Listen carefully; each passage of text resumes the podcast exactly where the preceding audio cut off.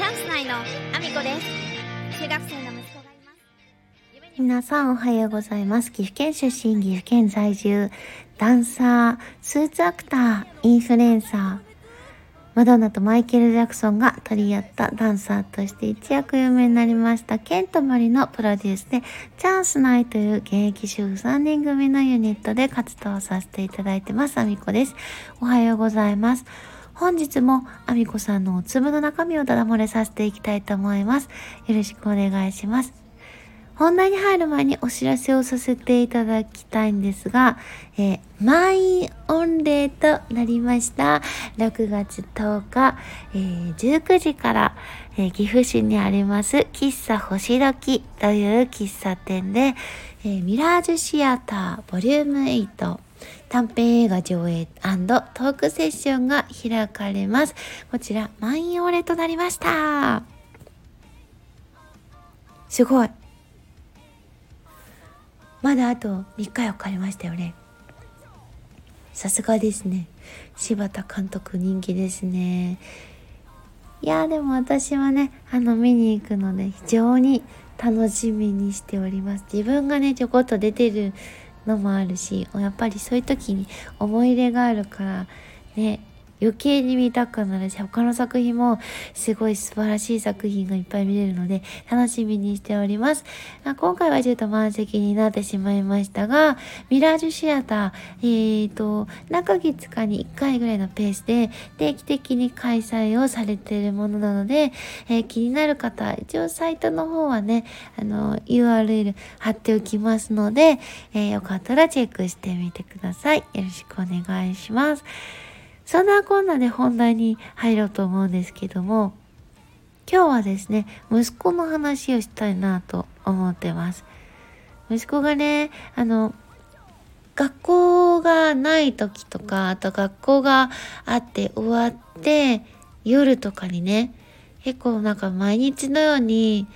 お友達と連絡を取りながら Discord でね、あの、 Discord ってわかりますかね ?LINE みたいな、あの、感じに近いんですけど、グループで通話ができたり、あの、ゲームとなんか連携できたりとかっていうね、ちょっとね、あの、なんだろう、海外の LINE 版？違う、LINE、海外、いや違う。日本版の LINE の海外版みたいな感じの場所で、で、あの、NFT とか DAO とかをね、あの、やってらっしゃる方も馴染みがあったり、ミッドジャーニーみたいに、あの、画像生成 AI を作られてる方も多分そこにコミュニティがあったりするので、あの、ご存知の方もいらっしゃると思うんですけども、そういう LINE のね、なんか海外バージョンみたいなのがあって、で、そこでね、みんなでなんかゲームをしながら繋がったりしてるのを見ると、すごく嬉しいんですよ。まあなんでかっていうと、まあ、息子はですね、ちょっと自閉症がありまして、私はあの、児童心理学を学んでいたこともあって、結構早い段階で、どのくらいかな ?1 歳過ぎたあたりから、その発語あの、例えば2語続いて喋るというか、難語であったりとか、会話がね、なかなかうまく発語がなくって、で、なんとなく様子を見ていて、あの、本当に生まれたばかりの頃から、なんか、ちょっと肌に触れるというか、抱っこが非常にしにくい子で、で、あの、ものすごく異常なぐらい力があったので、抱っこしてる間にもう本当に新生児の状態でも私の腕から飛び出るようなぐらい動き回っちゃうような子だったんですよ。まだ歩く前からですよ。新生児の段階、首も座ってない段階で私の腕から飛び出てしまうぐらい元気いっぱいな子だったんですよ。で、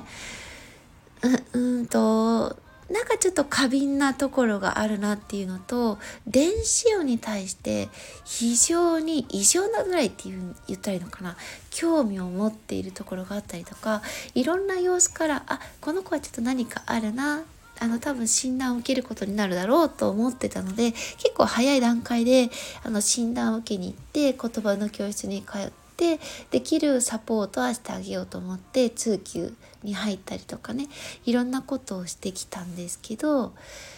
やっぱりねからかわれることが苦手であったりですごく純粋だし優しいからあの好かれる面もあるものの特に大人からすごく好かれるんですよ。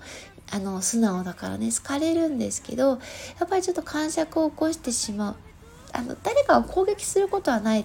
子でしたけどやっぱり感触を起こしちゃったりするとクールダウンが必要だったりっていうサポートが若干必要だったので結構ねあのその将来の進路に関してとかも早い段階で2人でいろんな相談をして決めて今のね学校に入ったんですよね。今ちょうどもうすぐ16歳。来週で16歳になるんですけどやっぱりちょっと自閉症があるので私にできるサポートをいつも考えてるんです。やっぱり若干声かけがあの他のあの一般的なあの声よりも必要かなって感じるしあの一回ねみんなが全員一斉に聞いたことでも思い込みで全然違うように解釈していたりとかやっぱり分かっていなかったりで声かけをしてみてこうやって先生言ってるよ大丈夫って声かけがやっぱりプラスアルファで必要なんですよ。で今の学校は、まあ、オンラインで自宅で受講するっていうのはあの高卒の資格だけなのでもうそれに関してはあのそのオンラインの学校の方には事情を説明してで私にできる声かけをできるだけするので何か必要だなと感じたら言ってほしいだとかあとはこういうタイプの子ですっていうのはもうお話ししていてなんかあのお互いになんか気になる面があったらそのメンターと呼ばれる方がお知らせしてくださったりもあのするっていう形になっているので、まあ、割と連休は取れているかなと思うんですけど今通っているその専門学校自体の方はうんと教科書がねある場所ではないんですよ。私たちがあの通ってきたであろうあの学校教科書がある学校とはやっぱちょっと違っているのでそのどういうふうに授業が進んでるか全然わからない中なんで私にできるサポートって非常に少なくってで学校側もあのその常駐してる講師がいる場所ではなくって本当に普段は会社にいらっしゃる方がその授業の時間だけあの来てリアルタイムで今必要な知識をあの教えてくれるっていう場所なのでその先生がどこまで見てくれているかで追いつけてない場所がないかっていうのは非常にやっぱり私としては気がかりでであんまり心配しすぎちゃいけないのであんまり本人には見せないようにはしてるんですけど、まあ、そんな状態なんですよね。なんだけどあのそういうね学校から帰ってきた後でお友達と喋っていてでしかもねそのお友達はすごく感じのいい子で私がキッチンでそばにいることを分かっていて音声が私に聞こえていることも分かってる状態でも全然私自身のことも受け入れてくれていて私がそばにいても普通に会話してくれてるんですよ息子に。だから僕たちこんなような会話してるよっていうことをあのきちんと見せてくれる子たちなんですよ。で今まで学校とかでよく見てきたのはまあなんとなくはいい子なんだけれどもたまに見せる裏の顔みたいなもの。やっぱりあの小学生だろうが中学生だろうがやっぱりなんか計算をしてそこにいるから私はその姿をやっぱ見てしまうんですね。うちの息子がではできない計算をみんながあそんな計算してそういう発言をしてるんだ。いやしかもきっついこと言ったなみたいなことをやっぱり言う瞬間があってそういうのはね見てきてるからあのそういうね裏の顔みたいなもの大丈夫かなって思ってたんですよね。うちの子が純粋すぎてそのからかわれるのも苦手だからそういうタイプとして扱われてるとやっぱり感触を起こしたりしないかなっていうのは不安だったんですけど全然そういうこともなくすごく周りの子も彼のタイプに合っていてあの変にこうからかったりっていうこともなくあの普通にみんなでゲームを楽しむ。でアドバイスもあのやっぱりゲームとかプログラミングが好きな子たちが集まってるからあの知識としてこういう高校こういうことをねあの僕知ったんだよみたいなことを純粋に話してくれてる子たちばかりに囲まれていて毎日そうやって電話でねあのみんなで会話してる姿を見てあの私としてもね嬉しかったんですよね。私自身まで受け入れてくれる子たちと彼は楽しそうに話してる。でそれが彼の支えになっててでお互い切磋琢磨して頑張ってる子たちっていうことがその電話からもすごい感じられてあいいところに行けたなってちょっと思えてで、まあ、自閉症ってねいろんなタイプの方がいるしまあねあのそれ人それぞれあの対応がね仕方がいろいろ変わってくるのであの一概にうちの子のタイプがみんなに適用できるっていうことではないけれどもでもそんな自閉症の彼と付き合いながら私はやってますよっていうことをねここでもちゃんとお話ししていけたらなと思ったので今日お話しさせていただきました、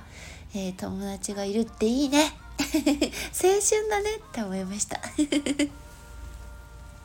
そんなコーナーで、えー、今日のお話は終わらせていただきたいと思うんですが、私の SNS のフォローよろしくお願いします。インスタグラム、ツイッター、TikTok、YouTube、ノート、それから、